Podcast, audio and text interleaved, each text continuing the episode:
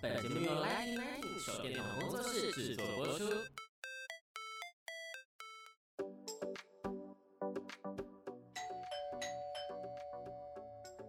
Hello，老师，准备好了吗？那就赶快来跟我们分享你想说的事吧。老师大声公。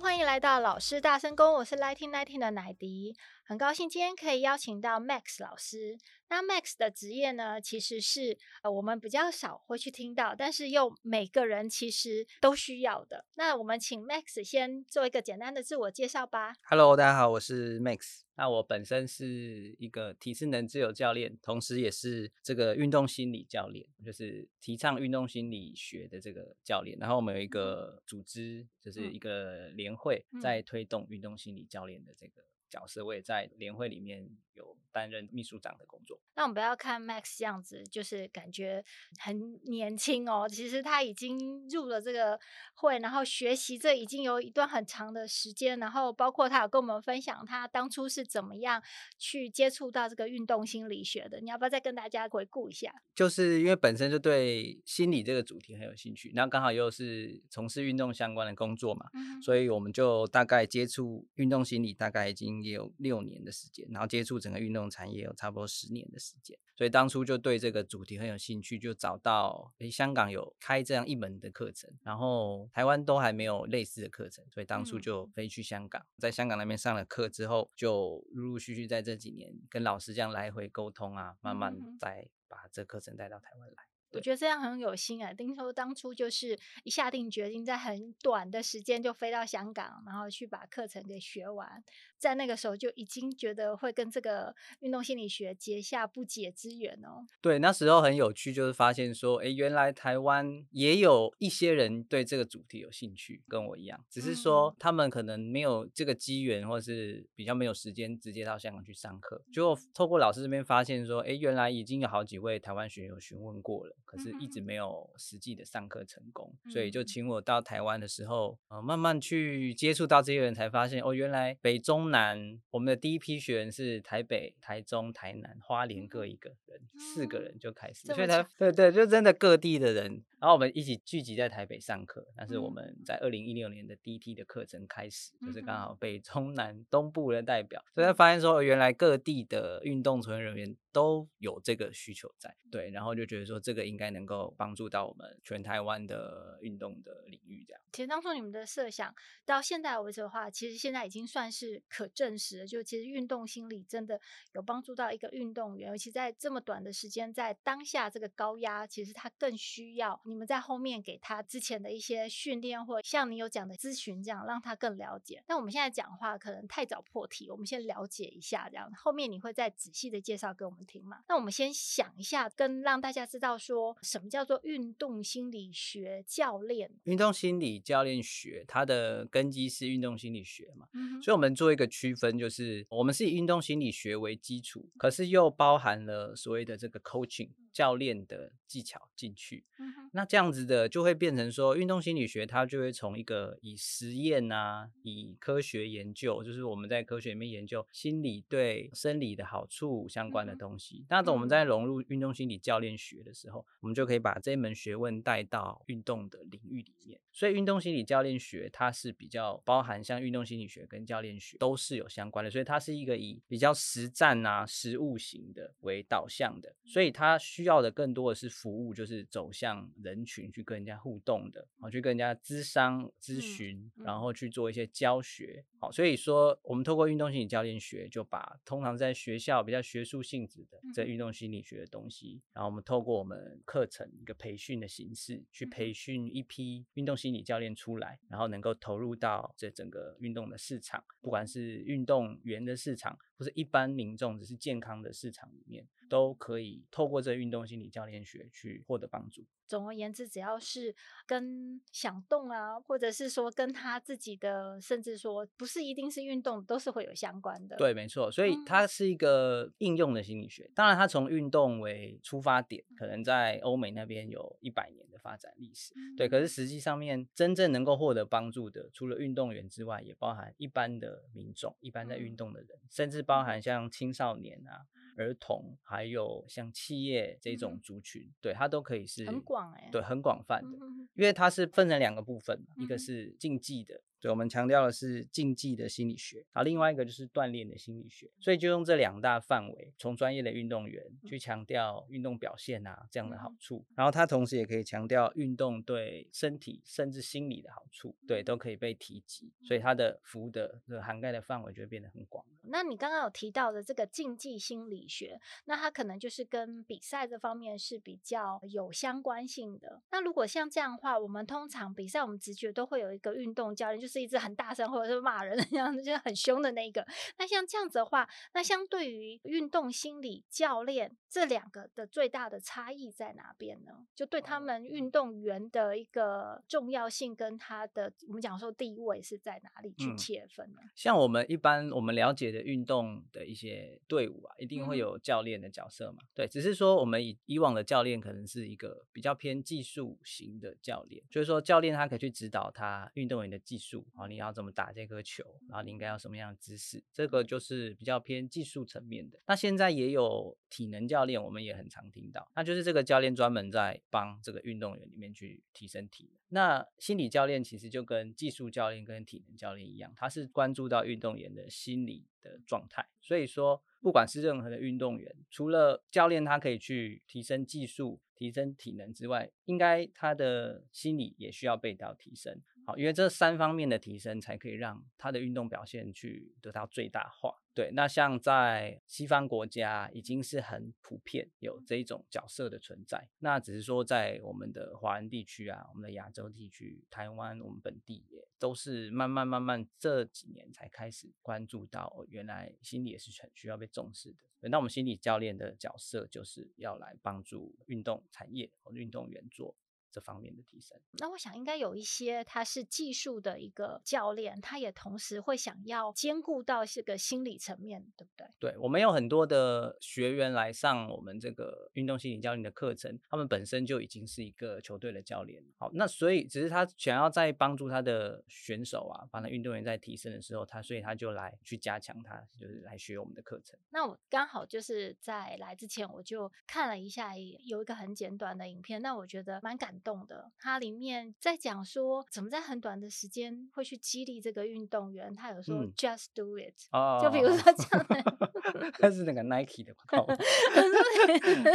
他说：“其实这个可能就是有一些你们在心理方面，就是说会去让他们肯定他们的那个信心，还有让他们克服那个恐惧。那其实这个也是你们很重要的角色。没错，没错。像主持人刚刚提到的这个 Nike 的 “just do it” 的这个口号嘛。嗯”其实对我们来说，它就运用到了运动心理学的一些东西在里面，嗯、包含一些像是自我暗示啊，或者自我激励的这样子的。用一个简短的话语，然后去提醒你在遇到困难的时候，然后想到这句话，嗯、我们就可以去唤醒一些东西，然后去启动。呃、嗯，透过训练啊，透过这个话语的设计，然后可以让你在运动场上面，在需要表现的时候，可以利用这些技巧去做提升。对，是很好的例子。对对对，我想啊，原来这广告每天都在催眠我们。对对对对对，因为他就是希望帮你提升到比较积极正面的那个面向。对，所以这就是运动心理，我们运动心理教练在关注的，或者说在运用的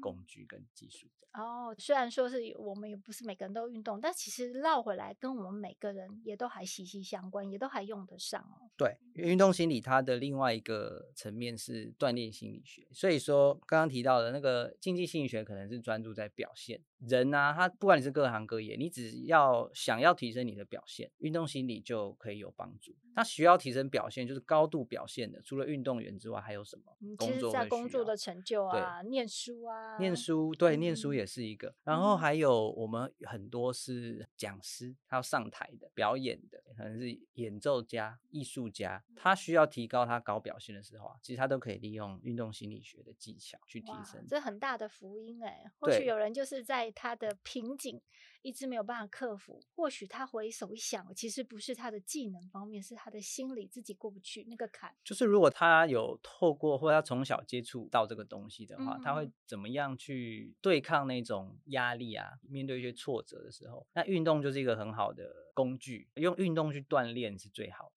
因为运动是一个很安全的、对健康有益的这种，让你可以学习面对压力的一个过程。那我们只是想办法把透过运动能够学习到的东西，再转化到你其他的领域里面去。对，那像刚刚提到另外一个是锻炼心理学嘛，锻炼心理学它要关注在运动，它除了提升你的表现之外，它对于你的身体啊，甚至对你的大脑会有什么样的好处？就是运动它怎么样去让你的心理或者说你的生理状态再变得更好。比如说，我们现在以一般人来说，他可能没有那么多接触到运动，可是呢，我们每天还是要面对很多的压力，然后很多情绪的问题。去锻炼心理学的另外就是透过运动，你可以怎么样去缓解你的压力，去调控你的情绪啊，调节你的思想啊这些东西，然后甚至说现在很多的是忧郁、焦虑的这些问题。哦，这就比较严重一点，但它可以也透过运动去让它慢慢慢慢的把这个像是高压锅这样子，把它慢慢舒压开，这样不会爆炸。对对对，就是你 透过运动，对你透过一个运动的方式，一个比较健康的方式去舒缓。你的压力，这也是运动心理我们要谈的东西，锻炼心理学我们要谈的。就是运动怎么样，再让你的心理跟身体都获得比较大的健康。难怪我听到，就是很多 CEO 的早晨，第一件事可能四五点起来，到底要干嘛？我先运动个半小时。对，对他可能就是所有的一开始的启动是靠这一边没错产生的。像我本身也看很多那些企业管理的书，那很常见的书名就是什么成功人士的什么七种 习惯，通常里面都有，包含像早起啊。那通常他们大部分都有运动的习惯，有规律运动，我觉得好像都会被包含在里面。所以其实很多研究也证实这是运动的好处，我们就不再多提运动的好处，嗯、只是说过去谈的运动的好处，除了身体方面的好处之外，也要更多去谈到心理方面的好处，嗯、这也是我们想要去推广的原因。哦、oh，OK，所以这等于是说，为什么你们会持之以恒，一直有一些训练，然后甚至有一些讲师出现，对，那可能就是要去传递这一个在不同的领域或是在不同的可能业别的部分，嗯、去训练不同的讲师，然后跟不同的主题吗？对，因为我们？发现，如果要去推广运动心理学、教练学的这个东西，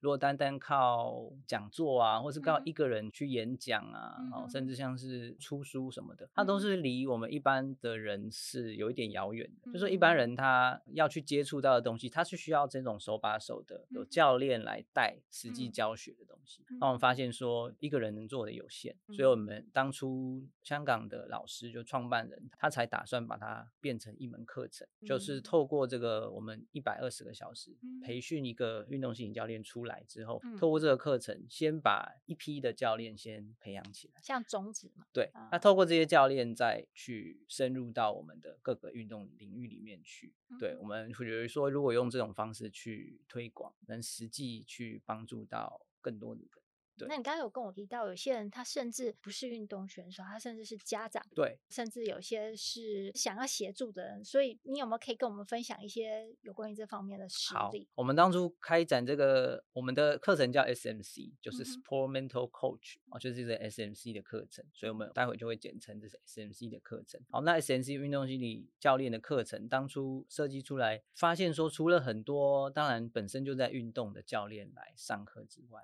也有很多他是非运动员，可是他都对这个主题很有兴趣。刚刚像提到的，他可能只是一个运动员的家长，所以他是想要学习怎么去帮助到他的孩子。好，那甚至有一些他是老师，他就想说要去帮助他的学生。哦，那当然教练帮助他的学员，然后甚至有些是我们的企业的主管，他是要去帮助他怎么带领他的部门。当然，这些后来就凝聚成一个重点，就是说，其实运动心理学一开始最需要帮助的就是先帮我们自己。这是重点。对，自己先能够具备了这个条件，才有办法去帮助别人。所以说，其实你学这个运动心理教练学，第一个受益者，嗯、第一个获得帮助的就是你自己。真的。那你自己获得提升之后，你自然就会分享。嗯哼。你会跟你的孩子分享运动的好处，运动心理的好处。那你也会影响到你周边的人，不管你今天的职业是什么。这也就是我们的目的。嗯，难怪我每次看到你都神采奕 奕。我也是，我也 是先被我们老师跟他学习，对，然后慢慢也诶把这个东西来去运用到我自身身上之后，再把它运用到我身边的人身上。但这个理论很正确啊！如果我们看到你都是这样子的一个正能量，然后又是一个让人家觉得说，哎。有很特别的感觉，那就会来问你，然后他也会觉得说，哦，我学了之后会像你，对啊，不然不会说，哦，我学了是一套理论，就像我们讲说，哦，那就是别人的事，那是心理学，那可能不踏实，可能跟我们离很远。那如果看到，哎，你就是这样子，就会变成这样话，那大家就比较愿意去踏出这一步去了解。对对，主持人讲到一个重点，就是我当初觉得这门课最独特的地方，就是说，如果我今天假设我是一个很厉害的运动员，在技术面、嗯、或者是体能很好，今天我要去告诉别人说，哦，你要变得像我一样好，会让觉得说我要花很多时间。人家说台下十年功嘛，对，就是说那些东西需要不断的锻炼，我的技术体能的提升会没有这么快。可是心理的提升其实是可以很快，就是说我可能马上调节五分钟，让我自己从负面的状态变成一个。比较正面正能量的状态的时候，其实我就可以在当下去影响周边的人。这个改变是可以很快的，它不像体能跟技术会觉得说，哦，我要进步，我需要花很多时间。那运动心理的东西，我觉得它独特的地方是，我们今天要改变心理，有时候只是需要一个念头的转换，或者是应用一个简单的技巧，我们就可以马上获得好处。这是我觉得它最棒的地方。对，而且我有看它里面有说一个，我觉得蛮振奋人心。他说，我们可以告诉自己，下一球我或者是我再得一分的方式，就是这样子去跟自己讲。那尽管说现在整个大局可能是十比十八，嗯，或者是什么样状况不重要，但是我要去做下一分。还有就是说，以他这个，比如说这个量级的或者这个等级，我只要是有点像是挑战自己就好了。对对，对。那我觉得这样就不会说我们只剩下一个精英就。就是只有第一名，那其他的人都会被看不见这样子。对对对对对，嗯、没错。我觉得这样才真的比较符合是一个运动家的精神哦。你看，我们就会想到很多例子可以去探讨，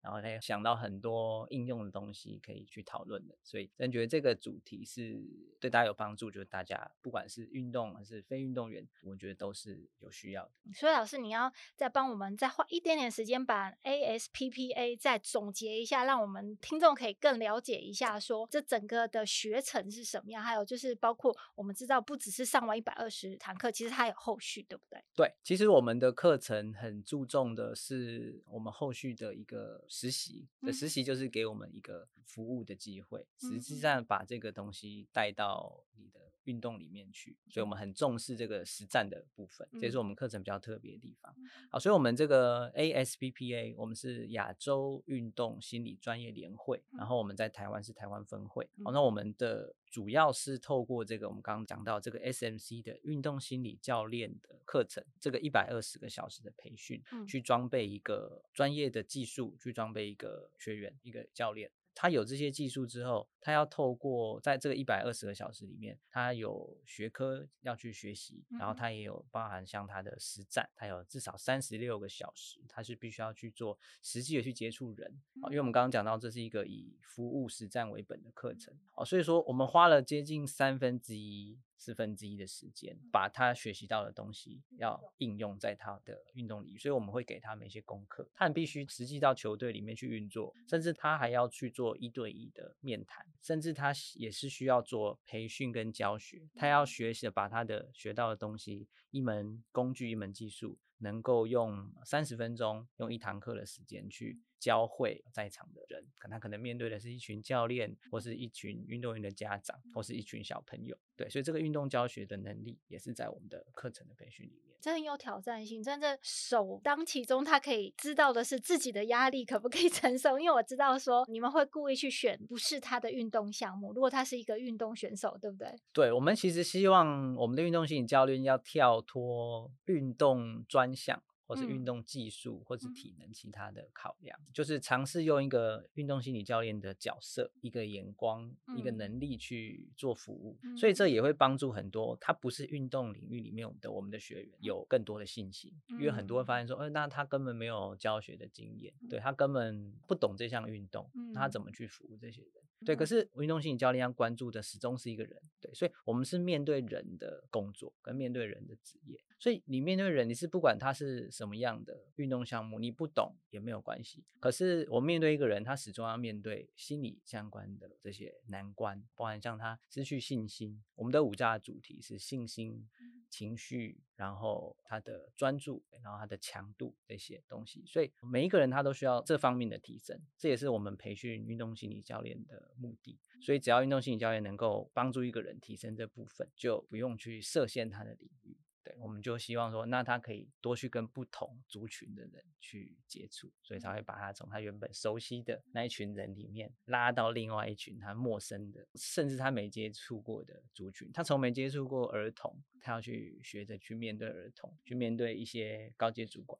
所以他如果成功了，他其实自己的心里会更加的肯定，然后也更加的觉得自己又迈进不同的 level，然后被他辅导的人也会觉得说，诶。原来每一个人他都可以去发挥他的潜能，因为他也真正就印证到说，他可能比我还不熟这项运动，对，但是他可以帮助到我，所以这一门学问其实是可行，然后也是可以真正说是落实，而不是说只是书本上的，或者是只是对某一个区域是有实用的。我觉得这个可能是大家很大的一个福音，就是我们可以广泛的去使用，而且每个人都用得到。没错。那我想这应该是教练想要一直去推广的最大的动力跟他的热情嘛，对不对？对对对，嗯、我们希望有更多的运动或者是非运动领域的人都来认识运动心理教练学这门学问。那我们说了这么多，大家都觉得说哇跃跃欲试，那我们怎么样能够联络到你呢？我们有官方网站，就是 ASPPA 亚洲运动心理专业联会。对，那你可以去我们的粉专、我们的脸书、我们的课程上面都有相关的资讯。然后我们有台湾的官方网站，是可以在里面做。咨询，它可以连接到官方的 Line@，然后我们就会有我们的专人去联系。不管你是个人还是你是学校机关团体，我们上面都会有人可以去帮你了解。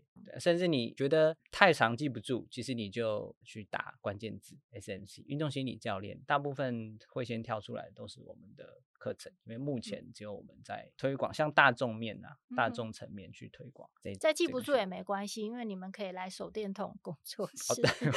Lighting Nineteen 粉专查，我们的小编会细心的把这一集我们提到的各种资讯都把它罗列在下面哦。那还有呢，我们要更积极的呢，我们教练他有一个想法，就是我们希望能够把这整个的全貌，还有更多人的分享，我们可能都有考虑到在未来。的一个专门的节目去做一个呈现嘛，所以这是更积极面的。对，对的，非常期待。如果有这个节目如果开得成的话，嗯、我们就可以去把更多运动心理帮助人的地方，然后可以分享给听众。对，用更主动，然后更系统化的方式，然后呈现给我们各位听众。那我们今天呢，访问就先到这边。那反正呢，我们后面有更完整的一系列都会呈现出来。那我们今天很谢谢教练 Max，那也很希望说还有下次再了解更多的地方。那谢谢大家，那也希望大家能够订阅我们的频道。谢谢，谢谢，拜拜。拜拜。